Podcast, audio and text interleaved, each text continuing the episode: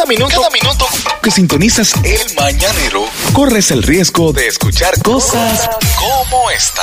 Saludos, muchachos. Eo, ¿qué es lo que? Mire, ustedes saben que hay un acontecimiento que hace tiempo se está dando en República Dominicana, que por lo regular tú sales de aquí a cualquier otro país y tú dices, pero es verdad que eso nada más es de RD. Porque este es el único país del mundo donde la gente se agencia cosas y cargos que a nadie le importan. ¿Cómo cuáles? Por ejemplo, ustedes que han ido a Estados Unidos y a otros países de Latinoamérica, una pregunta. ¿Dónde que uno se inscribe para ser parte de la voz viva de la nación? ¿Dónde?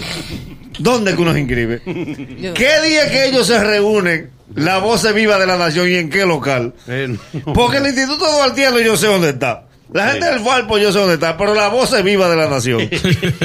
o sea, el formulario en internet, donde tú dices, yo quiero ser parte, hay gente que habla por ti. Y no he visto a nadie con carnet.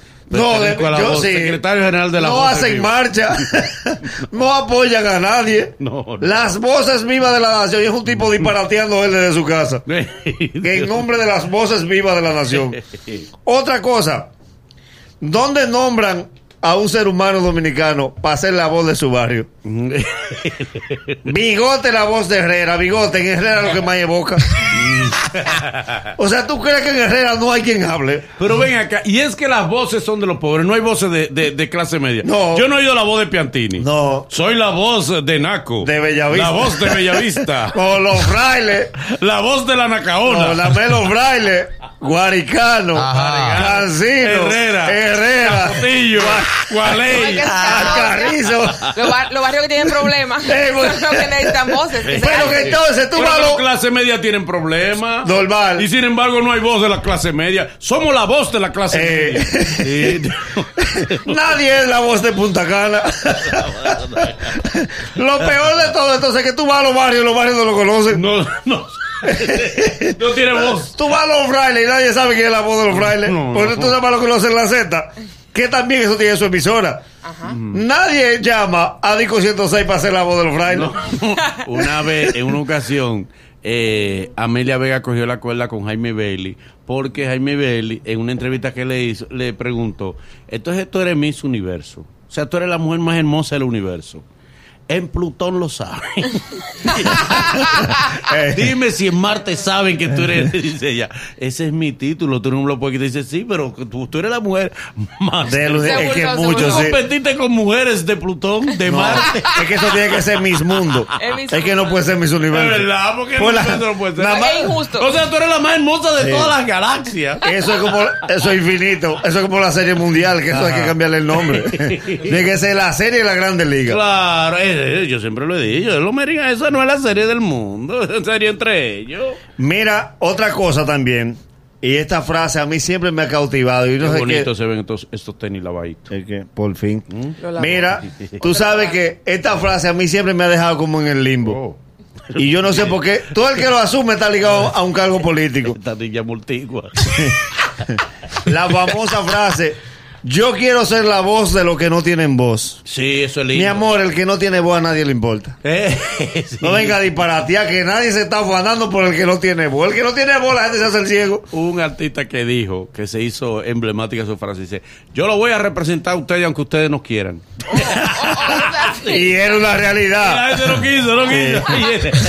La gente no quería, de verdad. La gente no quiso tampoco. Otra frase que nadie le entiende. ¿Cuál? Yo me debo a mi país. Oh. Pues paga de la deuda que tenemos. Págala. Claro, tú te debes a tu país. Pues ayúdate a pagar todos los líos que nosotros tenemos. Empieza diciendo que fue lo que te cogiste. Porque tú el que dice yo me debo a mi país va por un cargo. Pero lo increíble del caso es que hay, hay presidentes eh, de América Latina que dicen que la deuda externa es impagable, pero siguen cogiendo préstamos. Pero, y eso es impagable. Por eso, No sigamos cogiendo Como ya está todo perdido. Eso es impagable, pues no Cogiendo. China nos prestó 1.600 millones en un solo día. Por eso es que China es nuestro mejor aliado. ¿Cómo se los pagaremos? Eso es lo que ellos no saben todavía. No, lo que debió el presidente hacer, como hace un amigo mío que responsablemente, él cogió un préstamo y ahí mismo le dice a la gente cuando le entran al préstamo, le dice, nah, nos vemos en los tribunales.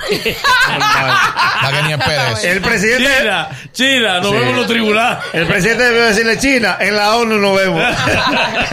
Por último, y esta frase siempre me ha cautivado.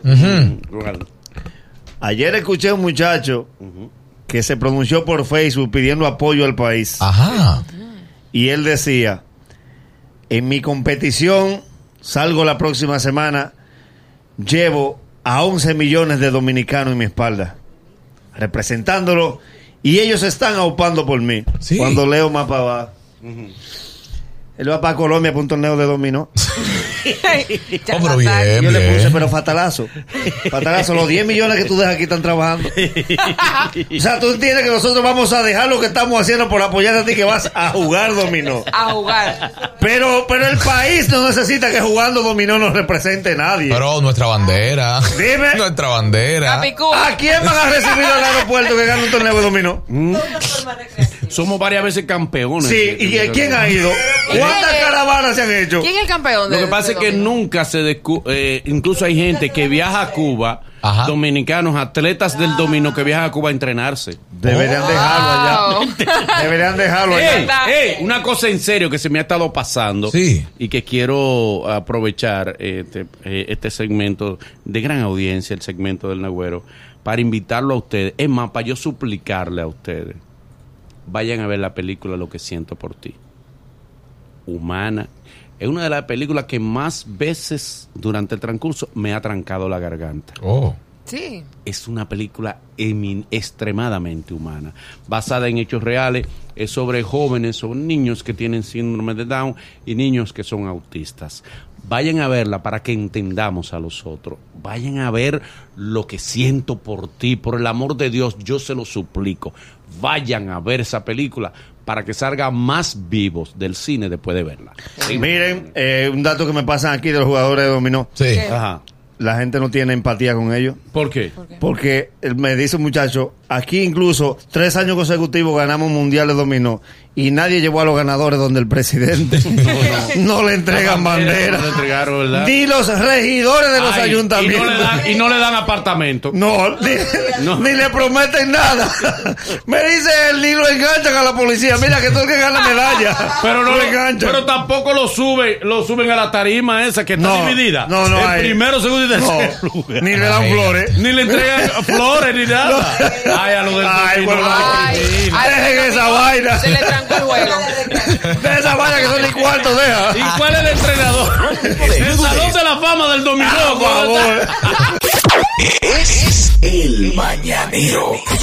Desde las 7 en Gaku 94.5.